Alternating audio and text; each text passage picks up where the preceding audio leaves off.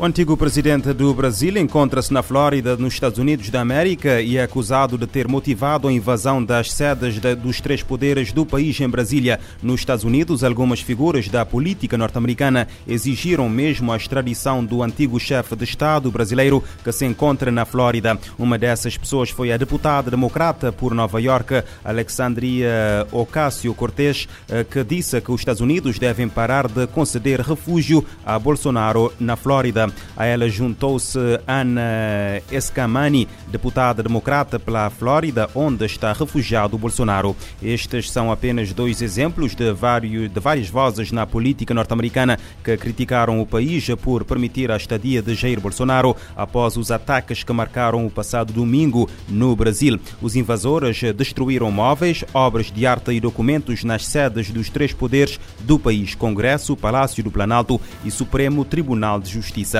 Entretanto, a Polícia Militar recuperou o controlo dessas mesmas sedes numa operação que resultou em pelo menos 400 detenções. Lula da Silva decretou a intervenção federal. Fica decretada intervenção federal no Distrito Federal até dia 31 de janeiro de 2023.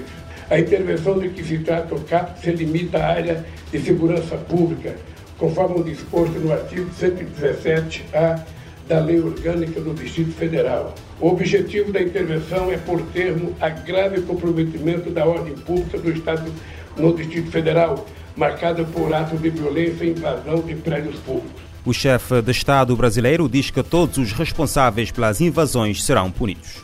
Todas essas pessoas que fizeram isso serão encontradas e serão punidas eles vão perceber que a democracia ela garante o direito de liberdade, ela garante o direito de livre comunicação, de livre expressão, mas ela também exige que as pessoas respeitem as instituições que foram criadas para fortalecer a democracia. E essas pessoas, esses vândalos, que a gente poderia chamar de nazistas fanáticos, de stalinistas fanáticos, ou melhor, de stalinistas não, de fascistas fanáticos, sabe, fizeram o que nunca foi feito na história desse país. O líder do Partido Liberal, força política de Jair Bolsonaro, demarca-se daquilo que chama de vergonha da invasão dos apoiantes do ex-presidente brasileiro às sedes dos poderes num dia que apelida como triste para o Brasil. Num vídeo publicado, Valdemar Costa Neto assegura que os responsáveis pelo ataque deste domingo às instituições em Brasília não representam Bolsonaro. Hoje é um dia triste para o Brasil. Todos os nossos movimentos que foram feitos após as eleições, em frente aos quartéis, foram um exemplo de educação, de confiança e de brasilidade. Lá tinham famílias representando o Bolsonaro, representando a direita. Todos os movimentos foram pacíficos e ordeiros. Esse movimento de Brasília hoje é uma vergonha para todos nós e não representa o nosso partido, não representa o Bolsonaro. E a, a polícia e, e a segurança, os setores de segurança, têm que fazer a sua parte. Nós não apoiamos esses movimentos. Nós apoiamos, sim, o, pátria, família e liberdade apoiamos movimentos de bem. Isso, esse movimento de Brasília hoje foi uma vergonha para todos nós. Os ataques já mereceram a condenação da comunidade internacional. O secretário-geral da ONU, António Guterres, eh, eh, condena o ataque às instituições democráticas do Brasil e ressalta que a vontade do povo brasileiro e as instituições democráticas devem ser respeitadas. Cabo Verde também condena os atos violentos perpetrados este domingo por parte de apoiantes bolsonaristas. Tanto o presidente da República como o governo consideram que os acontecimentos deste domingo são antidemocráticos e manifestam manifestam solidariedade ao uh, presidente Lula da Silva. A Interpol anuncia a detenção no Sudão do traficante de pessoas mais procurado do mundo, graças a uma investigação dos Emirados Árabes Unidos e informações partilhadas por meio da Agência Internacional da Polícia. O eritreu Kidan Zacarias Abd Mariam era conhecido pelo tratamento particularmente cruel e violento de migrantes. Dois alertas vermelhos da Interpol tinham sido emitidos na Etiópia e Holanda por contrabando de migrantes, tráfico humano e outros crimes relacionados. A Interpol sublinha que Kidan Zacarias Abd Mariam dirigia uma organização criminosa de grande escala que sequestrava, extorquia e assassinava migrantes. Presume-se que tenha traficado milhares de pessoas. Era procurado pela Interpol desde 2019.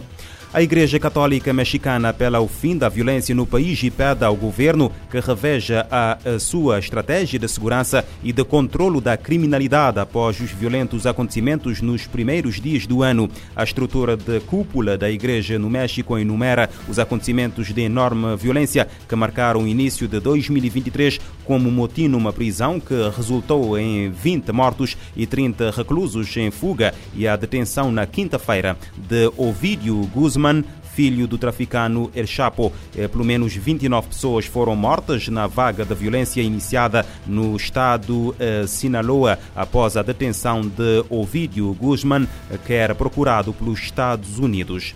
Em Espanha, um homem de 44 anos foi detido pela Guarda Civil por suspeitos de ter matado a facada a sua ex-companheira de 46 anos em Tenerife. Segundo fontes de investigação citados pela agência F, o crime terá ocorrido no domingo na casa de família, quando o suspeito golpeou duas vezes a vítima com recurso a uma faca.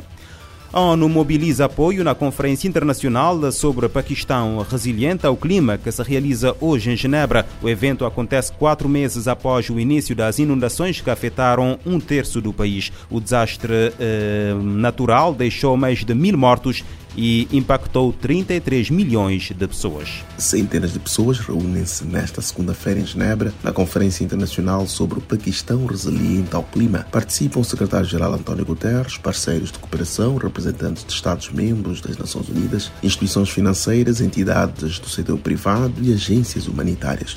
O evento pretende mobilizar a doação de auxílio essencial urgente e garantir fundos para salvar vidas no país. As chuvas iniciadas em agosto passado deixaram um terço das terras do país inundadas e mais de mil mortos, mais de 33 milhões de vítimas sofreram com temporais que começaram em junho. O Fundo das Nações Unidas para a Infância UNICEF revelou que cerca de 4 milhões de crianças ainda vivem perto de águas contaminadas e estagnadas mais de quatro meses após a declaração do estado de emergência. A situação, que coloca em risco a sobrevivência e o bem-estar infantil, é acelerada por infecções respiratórias agudas, uma das principais causas de mortalidade infantil no mundo.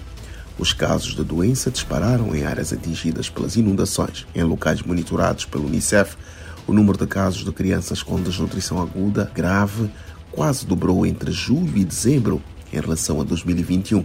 Estima-se que um milhão e meio de menores ainda precisem de apoio nutricional. De acordo com a agência, os menores necessitados carecem de serviços de saúde, nutrição, aprendizado, proteção, higiene e saneamento. Da ONU News em Nova York, Eleutério Gavan. A ONU alerta para crianças sob risco de infecções respiratórias devido a águas contaminadas e estagnadas no Paquistão.